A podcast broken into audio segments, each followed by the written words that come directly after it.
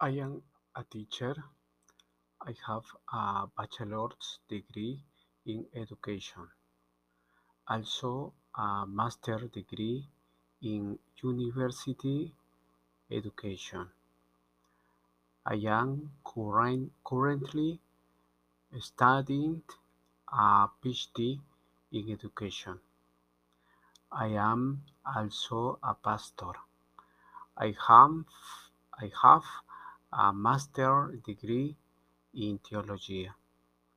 I have had the opportunity to travel to other countries the Dominican Republic, the United States, Canada, Germany, and Belgium.